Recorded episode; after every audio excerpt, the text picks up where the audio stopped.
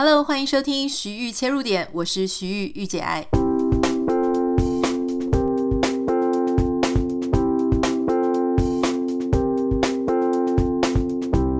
Hello，今天要跟大家谈一则前阵子所发生的新闻哦。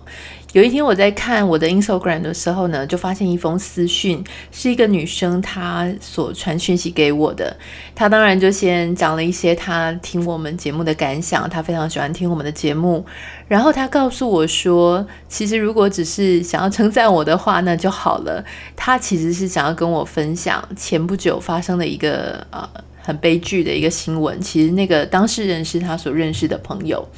这个新闻我快速的讲一下，就是有一个在金融交易公司上班的营业员，他在这个鬼门开的那一天呢，他就想不开离开了这个世界哦。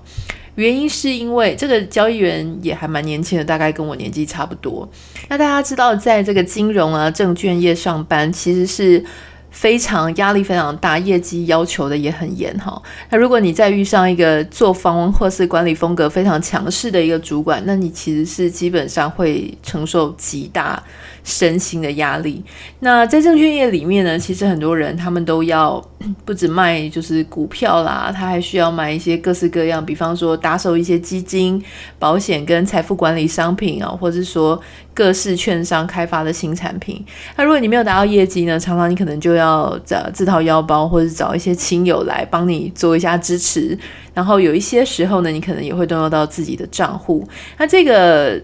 这个营业员呢，哈，他其实是也是在这个操作股票的时候呢，不小心惨赔千万。那加上他可能也有一些忧郁症的状况，所以他就看不开离开了。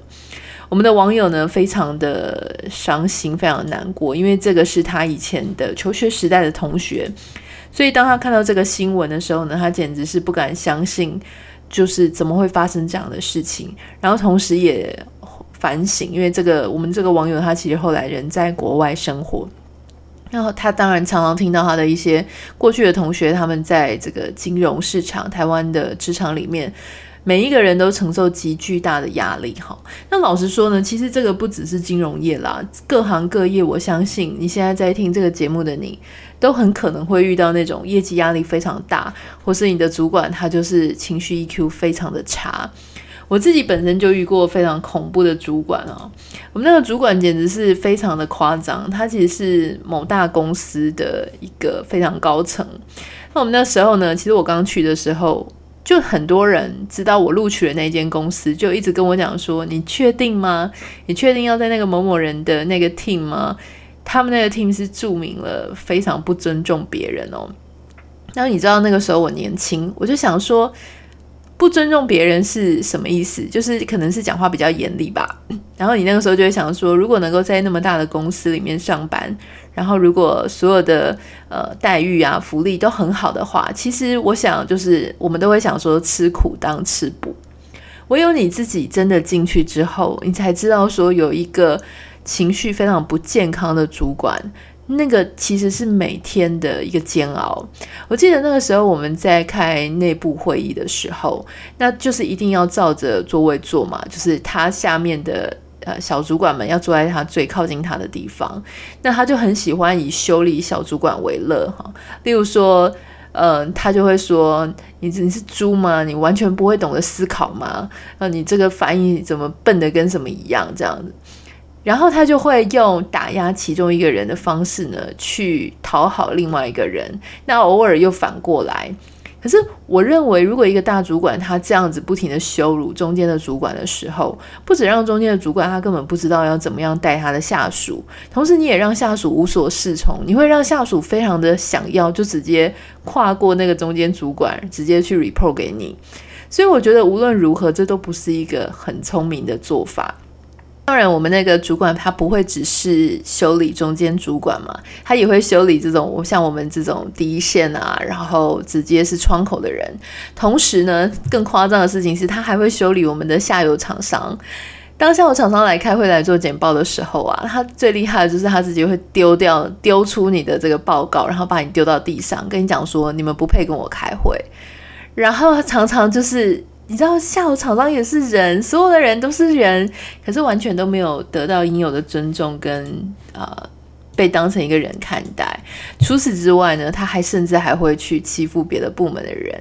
我就曾经看过他把别的部门的主管、中间主管叫过来，然后质疑对方有收取别人的回扣，然后或是就是完全没有证据的去指责别人。我在要离开那个公司之前呢，因为随意的被调动了我的职位，我本来是做行销的，突然之间就变成财务，然后在财务的交接过程当中也十分不清楚。本来说什么呃这个账户里面有多少钱，后来等到交接完了之后才发现说根本没有那笔钱。那这个真的是非常冤枉。那我们那个时候就翻过来翻过去的算账。然后我数学因为非常的差，所以整个就是极大的压力。我那个时候还很菜，我想说，我怎么可能？我何德何能能够处理这样的事情？但更糟糕的事情是，像这样子的一个部门，他居然没有每个月做财务的 review，哈，并没有每个月的中间主管出来做 review。总之那个时候变得非常非常的辛苦。然后他就是会一一骂你、一羞辱你的时候呢，就是整层都会听到。所以，我记得那个时候我也是非常的痛苦，每天晚上是睡不着觉，然后我可以发呆看着天花板，一直到天亮。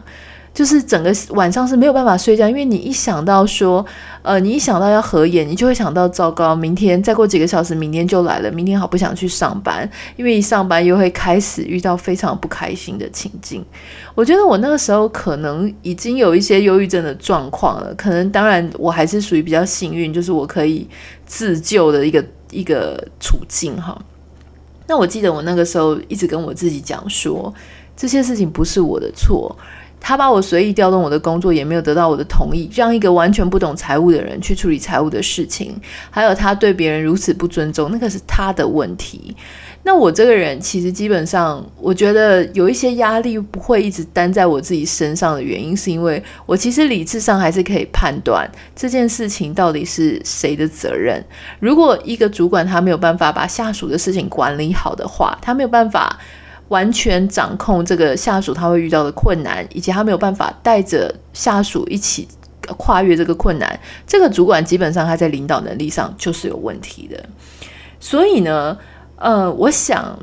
当然我们第一件事情是要讲这个职场上一些很不合理的主管，然后他自己本身的情绪 EQ 或是他的领导能力是有问题的，建立在一个威权或是在霸凌的一个状况下。我想要提醒大家哦，就是说这些主管他所做的事情，可能都是不符合劳基法的。当然，我们也理解说，我们不可能一下子就去呛说我要用劳基法来治你啊，或者怎么样。可是，我真的要告诉各位一个我内心淬炼出来的一个哲学，哲职场的哲学，就是疯子他到底怕谁呢？疯子就是怕比他更疯的人。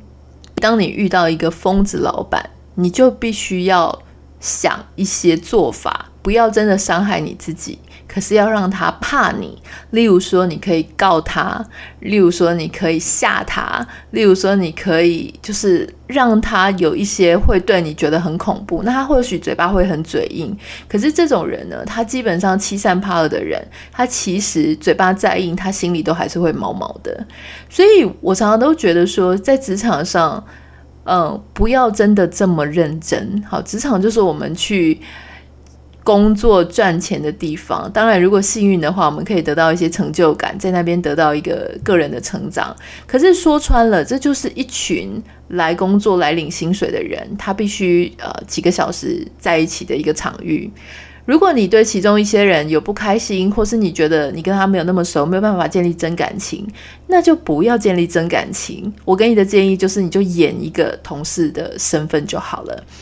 下班呢，就能够多早下班就赶快下班。那如果说你因为提早下班、太早下班，所以会很难过的话，那没关系，你找点事情做嘛，就不要那么早下班。所以。我想很多时候呢，对于主管的这些威胁、利诱什么的，只要他不是太夸张的情况，你就稍微演一下，配合一下。可是，当如果一个主管他真的非常严重的造成你身心上的一些重担，跟让你身心有非常不良的影响，我千千万万的一定要提醒大家，你只要记得。你只要离开这个环境就可以重生。不要觉得职场它就是你一辈子就是呃不能逃脱的一个地方。就像我常跟很多人讲哦，特别是最近有那个媳妇她轻生的事情，我其实都一直跟大家讲，如果你连这些事情轻生你都做得出来，你真的不要害怕，你就丢离职离职书出去嘛，你就丢离婚协议书出去嘛，你就找律师嘛，你就直接找一些能够真的来用公权力帮你的人。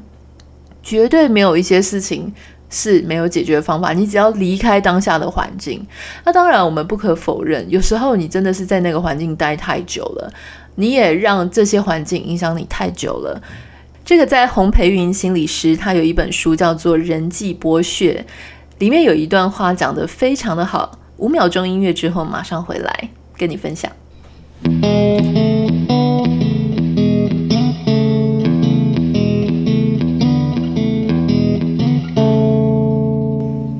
于人际剥削，哈，呃，洪培云有提到说，人际剥削的方式呢，其实不一定是直接威逼、恐吓或是要挟，更多的时候是间接，甚至是变形，也就是反向的方式。总之，在我自己的解读上面，所谓的人际剥削，一定有一方是强的，另外一方是弱的。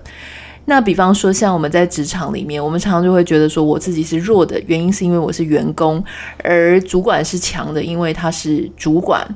我必须要跟大家讲这件事情，其实大概在亚洲的或是华人的文化里面特别容易发生。原因是因为我们不认为我们跟主管是平等的。可是这种关系，它在欧美其实是非常病态的，因为欧美基本上主管他并没有。至高无上的权利，也就是说，换句话说，你们只是职位上的职掌不同，但是他并没有凌驾你这个人的价值更多，他也是一个一般人哈。所以，在我前阵子看到的那个《权力的堡垒》那一部戏里面，其实他有提到一个新闻机构，那新闻机构里面这个担任新闻经理的人呢，他其实就讲了一些很。不 OK 的笑话，所以他的同事居然还去投诉他。他也知道他的同事投诉他，以至于他被定得满头包。可是当他回到办公室的时候，他并不会因为他被同事定了，所以他就滥用他的职权去修理他的同事。当然，这个是非常理想的状况，在一个不是很健全或是非常喜欢用威吓来逼吓别人的人呢。这些主管他可能就真的是会滥用权势来修理你。我个人认为，我们真的不应该去墨守或者去延续这样的一个空间。而我认为，现在虽然有很多人说年轻人进入职场之后不是很好带，因为你可能要好好跟他说话，你可能要就是不能打不能骂，当然不能打啦。我的意思说不能骂，然后讲话要非常的小心。我觉得，虽然对于我们这个年纪已经当当到一些管理阶层的人来说，这件事情并不容易。好，因为在我们刚进社会的时候呢，还是一个可以随便骂你的年代。但是整个社会开始注意到这件事情，而且改变自己说话的方式、沟通的态度，其实对整个职场来说呢，我觉得相对来说也是好的。好，刚刚有提到就是说。忧郁症它会让我们可能在一个环境里面觉得自己是没有解放的。可是洪培云在《人际剥削》这本书里面，他有提到，他说每一个崩坏的人，其实他都是从正常开始。被剥削的人呢，刚开始还是能够维持他的社会功能，能够工作，能够往来于各种人际关系当中，过着一般的生活。可是久而久之，他会因为环境，所以让他的心理状态及人格变得扭曲，哈。不管你是那个被剥削的人，或是你是剥削别人的人，其实你都会从正常过渡到一个非常异常的状态。而容许你继续做这样子的行为，它一定要在那个很特殊的、能够包容这件事情的场域，也就是你的职场。所以，呃，在某一些职场里面呢，它特别容易去衍生出更多更多的问题的原因，就是因为。老实说，我们凭良心讲，其实就是那样子的一个漠视，然后约定成熟的，大家一起默默造成的一个职场环境，让它能够成为这一种人际剥削关系的滋生的温床哈。所以，我们常常就讲说，有一些职场，特别是某一些公司，我们就觉得它是黑名单，因为那个公司里面，我们常常会听到嘛，就是某些公司里的文化是非常的呃血腥，非常的杀戮，非常的不愉快哈。常常你就会听到说啊，某某公司是这个样子的，原因就是因为它不是只是单一个人，不是某一个。主管他很奇怪而已，而是一个奇怪的主管跟一群能够被接受的人，他就能够无尽的繁衍很多类似的管理风格。所以，当我们开始不去让这件事情被发现，我们不去重视这样子病态的关系的时候，他就会无尽的复制出更多更多的有巨大痛苦的人。哈，那洪佩瑜有提到，就是说人生它其实有一种莫大的痛苦。你就是先委屈了你自己，然后就扭曲你自己。我们一定要在这个自己不相信自己能够逃出来这种非常绝望的心情之前，就先意识到说，我现在所在的这个职场环境，它到底是不是一个健康的？像我之前在我的那个很病态的公司环境里面的时候，我其实看着别人，我我并不是一开始就这么不开心。其实我一开始还是属于那种，呃，就是考绩非常好的人，所以其实我都是眼睁睁的看着被骂。如果你说是像宫廷剧的话呢，我一开始其实就是那种非常得宠的妃子，然后我就看着这个主管他在修理别人，他当然我并没有开心的感觉，我其实那时候还是很不开心的，因为我并不喜欢那种非常不和平、不和睦，然后大家彼此。有一个就是好像太上皇一样，其他人就要唯唯诺诺的。我甚至记得我的一个小主管，他居然在他的办公室里面开始在翻什么《职场甄嬛传》三十六计之类的那种职场厚黑学生存书。我心里想说，你有必要吗？在一个职场里面要搞得这么夸张？那我觉得在这种。状况下呢，其实每一个人都变得有一点病态，怪怪的哈。就是你上班就上班，你把你的专业奉献出来，结果你居然还要搞到要生存，然后你要看一大堆的教战手册，然后从什么主管的弦外之音听到一堆事情。当然，我觉得有一些基本的，那是我们投入职场几年，我们自然而然学会的。那跟你刻意很想要在一个环境里面要生存下去哈。要巴结主管，或是要特别用力，我觉得那是很不一样的。所以啊，我认为说，如果说今天呢，不管你是就我现在的经验了哈，我觉得不管你是在一个职场里，你一开始是不是那个被霸凌、被剥削的最严重的那个人，当你发现你们的职场呢环境，它居然可以包容这样子的一个主管或这样子的一个恶霸存在的话，你就最好尽快做出撤退的准备。因为那样子的一个环境呢，它基本上就算你不是那个最惨的人，你的心灵跟你的对职场的认知都会默默的受到影响，甚至会让你觉得说，也许在职场上不快乐就是一种常态，也许在职场上我就是必须要呃服从于某一个人，也许我就是应该要了解这些职场甄嬛传哈。其实我个人认为没有这么困难，你只要换一个环境。也许比较健康的环境，它就会让你心智上还有你的情绪上会好一些。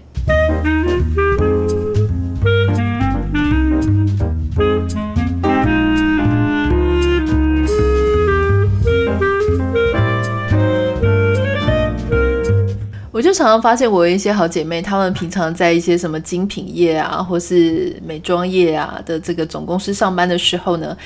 他们在上班到下班的这一段，呃，比方说你如果跟他约晚上的时候呢，他其实因为整个人的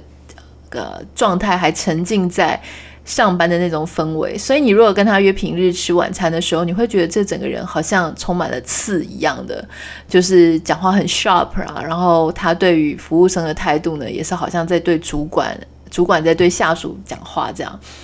那如果你是跟他六日见面的时候呢，情况会稍微好一点点，但是你还是觉得她可能是一个还蛮机车的女生，所以我不知道你身边也也许你就是这样。我其实那个时候在工作的时候，我也是，我有一段时间非常不喜欢我那种，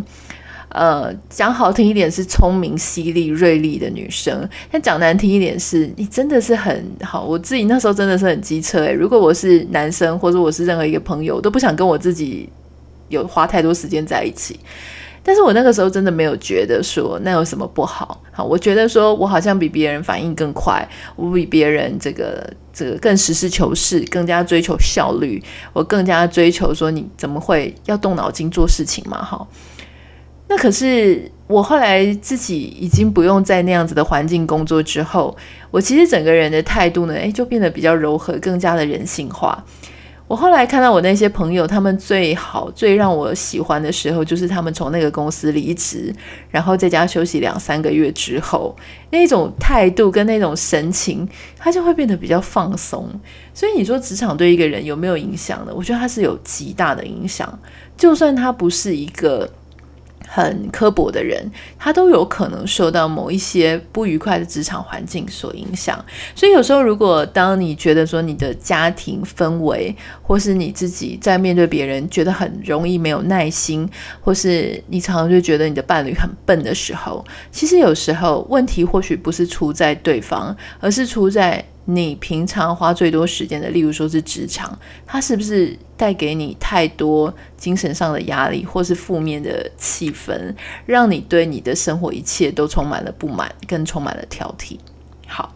第三点，我想要提醒大家的一件事情，就是因为刚刚那个新闻，它其实是一个交易的营业员嘛，哈。他其实必须要面对很多他的客户，可是因为他在业绩压力的逼迫之下，所以他不得已他要卖一大堆各式各样的产品给他的客人。那他的客人有时候可能也没有办法买单哈。呃，我想从这一个角度我们去切入，就是常常我们都会忘记一个非常重要的事情。这个是我跟刚刚在跟我朋友谈天的时候呢，我其实突然想到一个想跟大家分享的一个点。就是无论我们在做什么样的工作啦，比方说理财的交易员也好，你在帮人家做代买代购也好，你在做老师，或是你在做护理师、设计师，或像我们这样在做 KOL，其实我们在做的是什么样的工作呢？我们不是只是透过卖你东西赚价差，或是中间的一些服务费来生活，不是的。其实最重要的事情，我们都忘了，我们在做的服务是信任。我们最重要的产品是他人的信任，因为别人对我信任，所以他把他的钱交给我来帮他理财。因为别人对我的信任，所以他相信我帮他代买代购的产品是好的产品，是经过我把关的产品。因为别人对我的信任，所以他愿意把他的小孩交给我，让我来教导他的小孩。啊，他愿意把他的爸爸，他愿意把他的亲人交给我，让我作为一个护理师来照顾他们。因为我是一个值得信赖的人，所以他们把他们的草图、设计图交给我来设计。哈，那因为我是一个 KOL，那当然，所以你们愿意写信来给我，愿意相信我所讲的话，愿意相信我所产出的内容。所以这中间有一块从。消费者到我，就从我的客户到我本身，中间其实最重要，我们在交流的是信任感。那这个信任感呢，它其实就会，当我累积的信任感越多，我越没有辜负大家的期待，大家越相信我，同时我的业绩就会越好，同时我的收入就会越好，越稳定，对吗？所以，当我今天如果最后的那个我想要收入非常好，业绩非常达标，但是公司的环境或是我的工作特质必须让我违背大家对我的信任感的时候。好，例如我随便乱举例啦，比方说公司要你卖一些，其实他们都不相信这是好东西的。然后你为了因为业绩要达标，所以你也去推你原本的客户这一些产品，这个时候他就很可能，呃，也许你第一次、第二次可以卖得出去，可是客户他当然后来就会发现说，诶，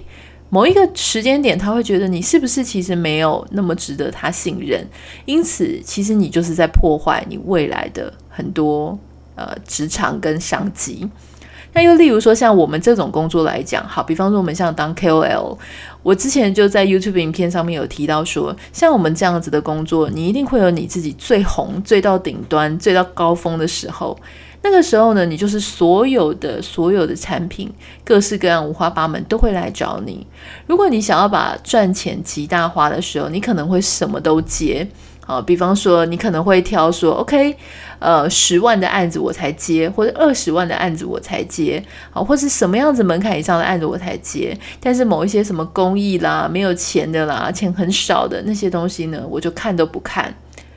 如果是这样子的方式呢，其实你已经被你的利益、被你的业绩带着走了，而不是被你中间的那个该被信任的那个元素哦所这个控制。所以，当你如果完全都被业绩带着走的时候呢，你很可能就会做出业绩导向，而不是为他人导向，而不是信任感导向的那样子的决定，很可能就会影响到。比方说，你可能就推对方一个你自己也不觉得很好用，可是他的业配金额最高的产品。其实我在很早的时候我就发现说，这样子其实是非常短命的一个操作方式。如果我去推荐，连我自己都觉得不 OK，或是我觉得他跟我真的是八竿子打不到关系。可是你愿意花很多钱给我，我老实说，我觉得这东西你如果要去逃脱这样子的一个方式，其实很简单，就是你不要看钱那么重。有一些钱你要记得不要去赚，不要赚到赚钱的最大值。哈，你永远不要去追求说，我这个月如果可以做到一百万。我就非要做到一百万不可，就算你这个月可以做到一百万，但是我仍然想要任性的照我自己的心意，我只愿意赚五十万。如果你能够有这样子的勇气，好，如果你能够有这样子的心情，好不？也许一百万、五十万，你觉得那都很多啊，那我们就讲少一点，你可以赚到十万，你可以赚到五万。如果你觉得说还好，我觉得五万、五万我就可以过生活的话。你就不会被那个多出来的五万到十万之间被他所操控、被他所操弄、被他所影响。所以有时候我觉得换个角度来讲，我们平常呢一直有一种看不开的心情，就是我一定要赚钱赚到极大值。我记得我之前有跟大家分享过，这其实是人生当中一个非常大的呃，我觉得是一个非常大的陷阱。就像我们常常去应征工作。这个工作可能他给我多两万，那个工作可能给我多一万，然后我真的很喜欢的这个工作呢，他却偏偏要给我少五千，光是为了这个五千，这边少五千，那边多两万，我就可能会改变我自己原本想要工作的地方，对吗？可是如果今天你再想想看，如果他们两个的钱都是一样的，或是如果我。就是能够有一个心态是，反正我平常不用花那么多钱，所以我得到的一个自由就是，我可以不要因为薪水来去选择我的工作。好，大家想说，为什么那些有钱人家的小孩，他就可以自由自在的去做他自己要做的事情？原因无他嘛，原因就是因为他不用为这种很基础的这个经济来烦恼。可是我们反过来想，很多人的烦恼呢，其实是因为看不开，而不是他真的不够用。我假设说，如果说你今天不是这么会花钱，假设你赚十万，你就要花到八万或九万，那你就可能你就是一定要一直追追更多的钱。可是如果你今天一直都是维持说，OK，我不管是赚五万或赚十万，我每个月都只是花三万，那这个时候你就会有一些空间，让你自己可以做一些正确的决定。所以我想，我在这里要提醒大家，就是说。信任这件事情是最最最最重要的，基本上是所有的工作，呃，不管你是小吃摊的老板，那顾客也是因为相信你的东西是干净的，是吃起来没有问题的，他才会来给你买东西嘛。所以口罩，回到那个口罩工厂，我觉得你就不要再辩解了哈，就是没有任何理由可以让你说，你觉得你是从其他地方进口材料来源，你觉得这个是 OK 的。如果你把这件事情，就是回到我们，你其实我真正跟我的客户之间最重要的交易，不是那个货币，而是我们之间彼此的信任感，那你就不会做这么多很夸张的事情。所以，当我们在一个职场上发现这个职场的环境居然要我违背那个我对客户、我对客人之间的信任感，只是为了要追求一些数字，或是每年增加的业绩 KPI。如果他会违背的话，其实这就不是一个好的职场，他就是在剥削呃你自己的人际，他也是在减低你对这个工作的热情，因为他让这个最重要的这个信任感逐渐被瓦解。那我相信这样的公司，它其实长久下来，它还是会很危险的。好，这个就是我今天想要从这个新闻里面切入的几个重点，想要提醒大家。我相信很多人其实也许正现在正在一个不是很愉快的职场环境，有时候我们说不出来是为什么，可能。并不是我自己最惨，但是他整个环境呈现出来的气氛是一个我非常不喜欢的，有被霸凌的气氛，或是很病态、不健康的气氛，我都要鼓励你，在有机会的时候，或是我们主动的去寻求一些机会，能够离开，越早离开不健康的环境，那当然是越好的。它的好处，除了是我在职场当中我可以解脱，不要在那么不开心的环境，同时我相信它对于你你自己。跟家人的经营，跟朋友之间的互动，都会有一些正向的帮助，好不？那如果说你喜欢今天的节目，请你啊、呃，帮我们在 Apple Podcast 上面留下五颗星跟你的留言。如果你有任何的分享跟私讯，想要跟我聊聊这一集你的想法，然后你喜不喜欢，都可以呃私讯给我。当然，九月十八号晚上的八点，在台北信义诚品三楼有我们的这个签书会哈，在家工作。我想要在现场跟你分享一些我那时候为什么会出这一本书，还有我怎么去看这一件事情。那当然有一些网友来问我说，那个因为我有提到说它是六十个位置嘛，那有一些人说，哎，那如果超过六十个我还没有位置，呃，我跟大家讲说，大家可以放心，因为它是一个开放式的空间，所以如果提早去的话，你可能会有长凳区的位置可以坐，但是就算你没有位置可以坐，你也可以稍微站在旁边了哈，所以这个是没有问题，一定可以看到，一定可以听到我们的分享，然后那一天一定可以签到名。呃，当然最好是可以带《在家工作》这本书。那如果你有多带，你要多带一些其他，就是我之前的书或者我之前的一些作品的话，也都欢迎你可以带过来。好，那我们就先下次见喽。如果你有什么想要跟我说的，请不要忘记可以私讯到我的 Instagram 账号 Anita 点 Writer N I T A 点 W R I T E R。那就先这样了，拜拜。